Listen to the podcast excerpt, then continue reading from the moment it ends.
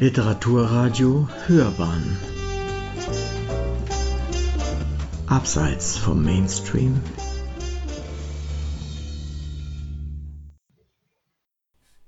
Reportage im Rahmen des Projekts Telito Tegernseer Literaturen hält Professor Dr. Klaus Wolf den Vortrag Tegernsee als literarischer Think Tank des Spätmittelalters. Es ist ein Auftaktvortrag zur Sonderausstellung Literatur am Tegernsee, Bekanntes und Vergessenes. Bayerns älteste Dynastie, die Agilolfinger, gründeten zahlreiche Klöster, um das Stammesherzogtum Bayern kulturell zu erschließen. Allerdings nicht Tegernsee. Das wohl vom Geschlecht der Hursi, welches in der Lex Baiovariorum gleich nach den Agilolfingern erwähnt wird, gegründet wurde. Aber nach der Absetzung Tassilos III.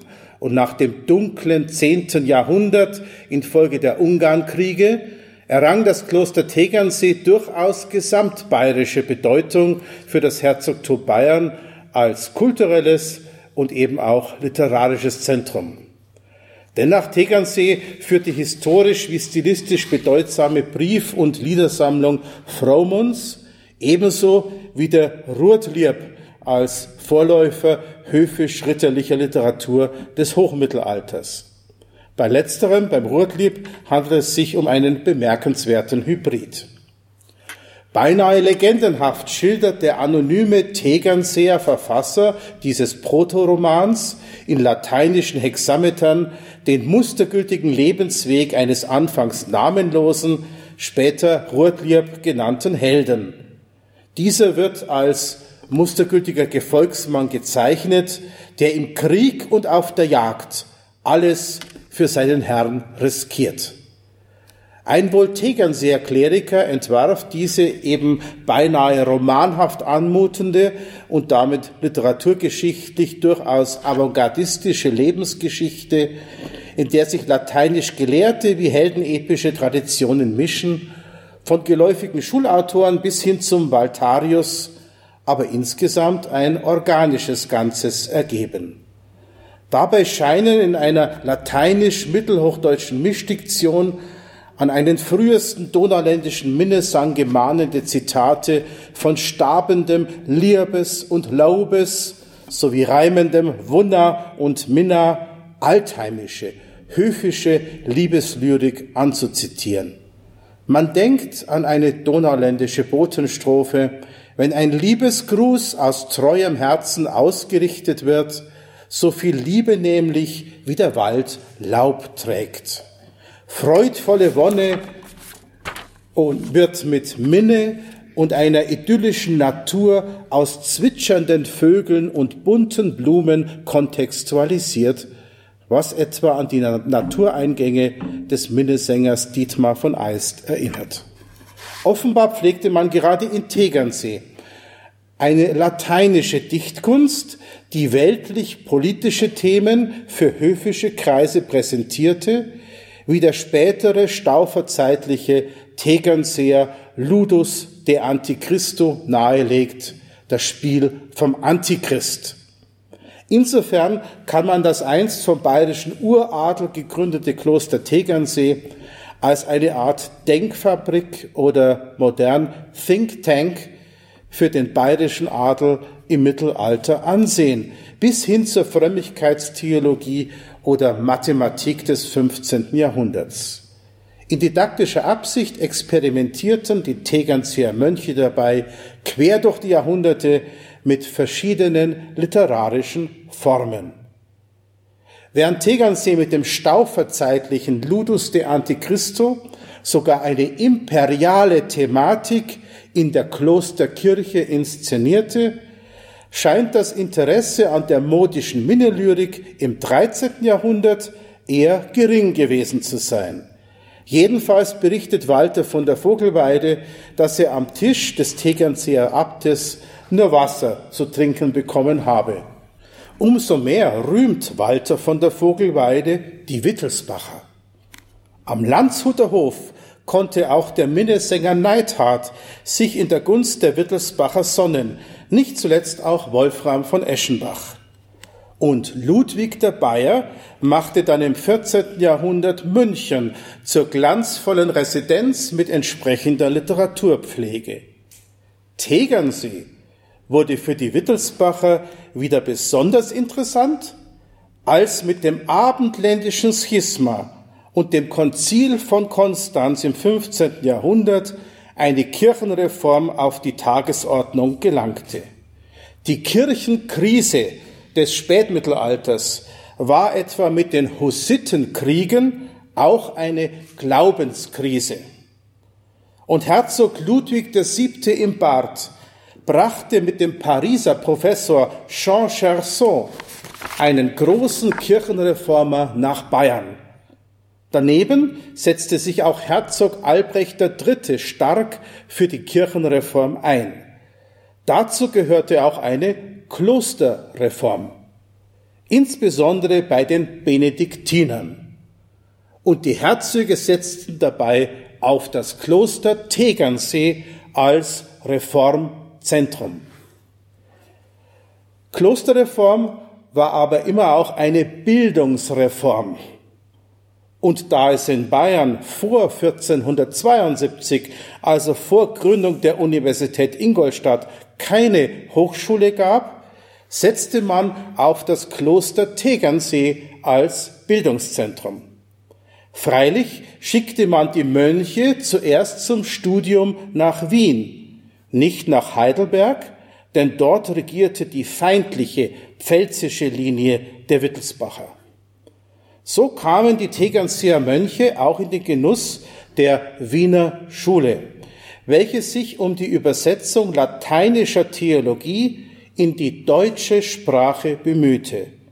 Laien sollten durch Lektüre deutschsprachiger Traktate zu frommen Christen gemacht werden. Dadurch hoffte man, die Kirchenkrise des Spätmittelalters zu überwinden. Was versteht man nun unter der Wiener Schule? Im Regelfall fungierte die Landesherrschaft als Auftraggeber von Texten der Wiener Schule, worunter in erster Linie der habsburgische Herrscher oder sein Hof zu verstehen ist.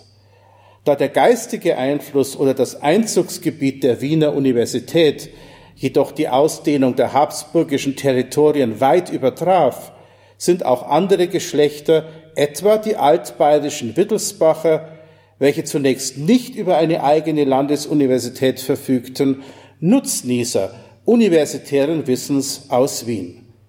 Dies schließt nicht aus, dass Reformkräfte im Ordensklerus zu Auftraggebern theologischer Werke der Wiener Schule werden, wobei sie aber ebenso als Werkzeuge der Landesherrschaft agieren, da etwa die Habsburger und die Wittelsbacher erst das Zustandekommen der Ordensreformen in ihrem Herrschaftsbereich ermöglichten.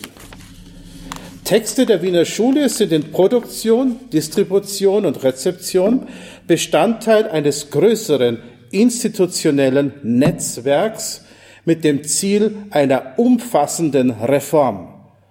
Dabei bietet sich zur Veranschaulichung das Bild der konzentrischen Kreise an, mit der Universität im Mittelpunkt und Klöstern sowie Schulen in der Peripherie. Nicht vergessen werden darf aber, dass häufig Personalunion vorliegt, wenn beispielsweise ein Universitätsabsolvent als Lateinlehrer oder als Ordensgeistlicher für die monastische Reform tätig ist. Die reformierten Stifte und Klöster Österreichs sowie Altbayerns sind geradezu als Filialen oder Tochterinstitute für alle vier Fakultäten der Wiener Universität im 15. Jahrhundert anzusehen, welche in ihren alle Wissenschaften abdeckenden Ordensstudien von der Alma Mater intellektuell profitieren, selbst aber auch auf universitärem Niveau produktiv werden. Texte der Wiener Schule entstehen nicht aus privaten Interessen ihrer Autoren, sondern legitimieren sich aus institutionellen Erfordernissen. Die von Seiten der Habsburger alimentierte Wiener Universität hat auch angesichts hoher, vom Landesfürsten der Untermühen bestrittener Kosten ihrer Gebäude sowie ihres Personals bezüglich der Produktion ihrer Texte eine Bringschuld gegenüber dem Landesherrn. Für universitäre Texte gilt deshalb, dass ein im weiteren Sinne öffentlicher Nutzen stets nachvollziehbar bleibt, somit ein Prodesse stets Vorrang vor einem Delektare hat. Dieser Sachverhalt wird in den Termini Nutz oder Utilitas auch wiederholt in den deutschen Texten der Wiener Schule und ihrer lateinischen Vorlagen in den Prologen angesprochen. Der Aspekt von Utilitas oder Nutz bedingt, dass universitäres Wissen, sollte es effektiv wirken, auch in didaktisch geschickter Weise vermittelt wird. Daraus folgt eine zielgruppenorientierte Vielfalt in der Präsentation von Hochschulwissen. Lateinische Texte der Wiener Universität boten Fachwissen für den Illiteratus, also den studierten Arzt oder den lateinisch gebildeten Kleriker. Deutsche Texte dienten dem Illiteratus, der nur Deutsch lesen und schreiben konnte, als Orientierungswissen. Mündliche Vermittlung und Bilder vermochten sogar den Analphabeten zu erreichen. Neben schon länger bekannten lateinischen und deutschen Fach- oder Wissenschaftssprachen der einzelnen akademischen Fächer, distribuiert über Handschriften und den Buchdruck, entwickelte die Wiener Schule nämlich durch Grafiken, Karten, Schaubilder, plakatartig eingesetzte Schrifttafeln und Wandbilder sowie Holzschnitte effektive Mittel zur Darstellung komplexen universitären Wissens. Diese massive multimediale Distribution wissenschaftlich gesicherter Erkenntnisse zeigt, dass im Einflussgebiet der Wiener Schule schon im Spätmittelalter von einer Wissensgesellschaft gesprochen werden kann. Sogar zur alle Sinne ansprechenden Performance gerinnt die katechetisch erbauliche Präsentation von Glaubenswissen, wenn Universitätskreise Seelsorge im deutschen geistlichen Spiel betreiben. Die Passionsspiele entstanden ursprünglich an den Universitäten in Paris, in Wien und andernorts. Obwohl die Mehrzahl der deutschen Texte universitärer Provenienz sich letztlich lateinischen Traktaten oder Kompilaten verdankt, soll das Kriterium der Volkssprachigkeit für die Zugehörigkeit eines Textes zur Wiener Schule hervorgehoben werden. Es ist aber keine germanistisch-anachronistische Einschränkung, sondern lässt sich vielmehr angesichts des mittelalterlichen Sachverhalts damit rechtfertigen, dass bei weitem nicht der ganze universitäre Lehrstoff für nicht akademische Kreise in lateinischer Sprache didaktisch aufbereitet und verdeutscht wurde. Besonders komplexe oder kontroverse Inhalte bleiben im akademischen Raum und unzugänglich für die lateinische Öffentlichkeit. Nicht alles, was an der Wiener Universität in lateinischer Sprache geforscht und gelehrt wurde, kann deshalb Wiener Schule sein, sondern nur jene Inhalte und Texte, welche den Illiterati, den Laien zugemutet und in deutscher Sprache beispielsweise für die Laienkatechese zur Verfügung gestellt wurden. Immerhin gehören zur Wiener Schule als Mittler zwischen Latein und Deutsch auch zweisprachige Texte wie lateinisch-deutsche Vokabularien oder Schultexte, wobei dann Deutsch Mittel zum Zweck des Erlernens der lateinischen Sprache ist. Ein solch zweisprachiger Schultext wäre etwa der lateinisch-deutsche Osterhymnus in der Ausstellung Salve Festa Dies mit frühneuhochdeutscher Übersetzung. Ich komme nun direkt zur Rolle Tegernsees im 15. Jahrhundert. Schon Virgil Redlich hat in seiner keineswegs überholten Darstellung gezeigt, dass Tegernsee im Blick auf die Universität Wien und im Zuge einer reformorientierten Landesherrschaft für die Wittelsbacher das darstellte, was Melk für die Habsburger bedeutete. Vergleichbar mit der Lectura Melicensis eines Professors Nikolaus von Dinkelsbühl ist auch Tegernsee gleichsam als Filiale der Wiener Universität anzusehen. In Tegernsee pflegte man auf akademischem Niveau und in lateinischer Sprache etwa die Theologie, aber auch die Ars Memorativa, die Gedächtniskunst, ebenso wie die Arithmetica, die Mathematik oder die Astronomie. Hierin folgte Tegernsee produktiv der schon lange vor Georg von Peuerbach und Regiomontanus herausragenden Stellung der Wiener Universität im Quadrivium in den Naturwissenschaften. In Wien nicht zuletzt zum Gebrauch an den Bursen konzipierte lateinisch-deutsche Schulbücher des trivialen Grammatikunterrichts wurden in Tegernsee rezipiert, weiterentwickelt und über die Schiene der Reform in anderen Klöstern distribuiert. Frühneuhochdeutsche Gebetsübersetzungen und elementare Gebetskatechese aus Wien zum Nutzen der Laien wurden in Tegernsee rezipiert und zum Teil kontrastiv überarbeitet.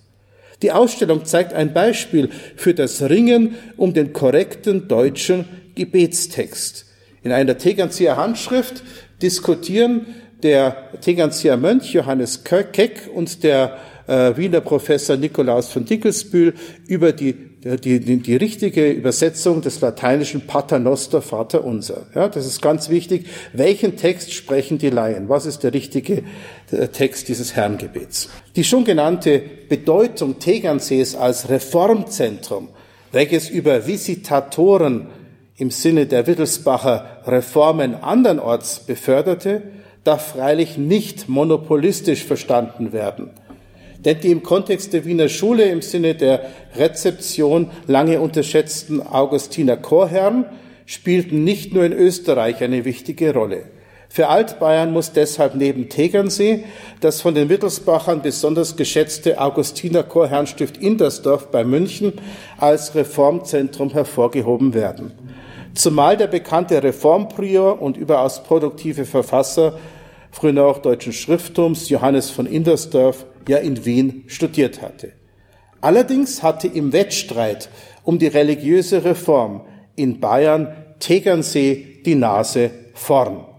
Denn einige Augustiner Chorherren traten in Indersdorf aus und hier in Tegernsee ein. Und Tegernsee hatte eine große Ausstrahlung sogar über Altbayern hinaus, bis nach Augsburg in Schwaben zum dortigen Benediktinerkloster St. Ulrich und Afra. Damit sind wir jetzt aber in Augsburg als Rezeptionsort der Wiener Schule angelangt. Dort lässt sich nun in städtischem Milieu eine besonders breit gefächerte wie nachhaltige Rezeption der Wiener Schule nachweisen. In Augsburger Laienkreisen schätzte man deutschsprachige religiöse Prosa der Wiener Schule. Zu nennen ist etwa der bekannte Augsburger Stadtbürger und häufig mit dem Etikett Frühhumanist versehene Sigismund Gossenbrot.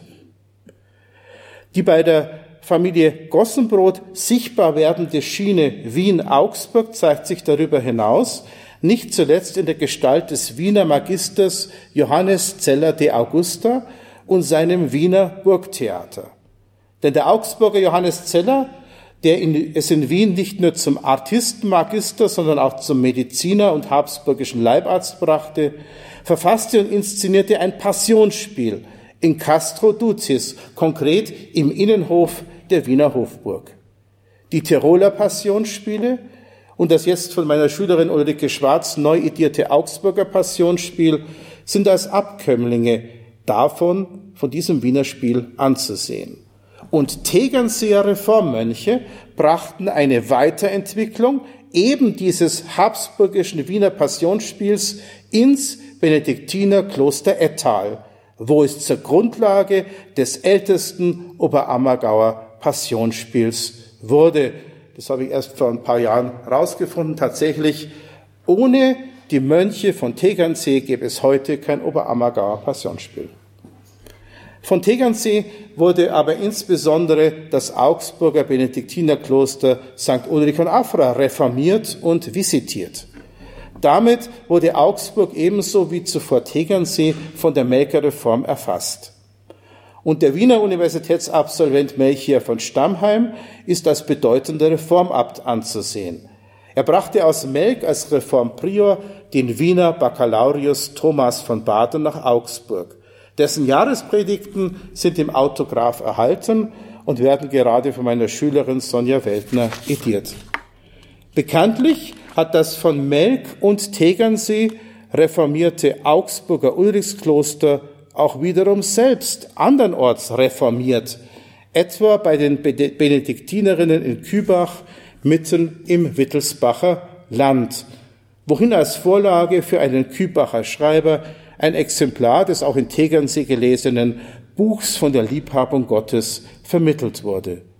Dazu passt, dass neben Pointners Buch von der Gottesliebe der akademische Lehrer Pointners, der Wiener Professor Nikolaus von Dinkelsbühl, in der Bibliothek des Augsburger Ulrichsklosters ebenso gut vorhanden war wie in Tegernsee. Vorhanden war in Tegernsee auch die aus Wien stammende frühneuhochdeutsche Erkenntnis der Sünde, ebenso wie im Augsburger Ulrichskloster.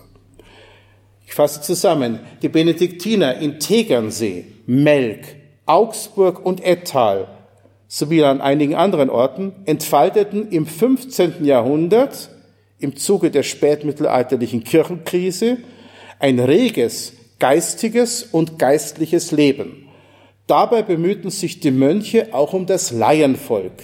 Wer kein Latein konnte, sollte durch deutschsprachige Gebetstexte, durch deutsche Beichtraktate oder auch durch die deutsche Ars Moriendi, die Wissenschaft vom Sterben, zu einem noch frömmeren Christen gemacht werden. Daneben schrieben die Mönche selbstverständlich auch lateinische Traktate und nur Tegernsee, nicht etwa Melk, darf sich hierbei rühmen, einer besonders anspruchsvollen mystischen Theologie und Debatten um die Gotteserkenntnis mit Nikolaus von Kues Raum gegeben zu haben. Auch dies ist in der Ausstellung dokumentiert, zu der ich Ihnen für die kommenden Wochen nun viel Vergnügen wünschen darf. Vielen Dank.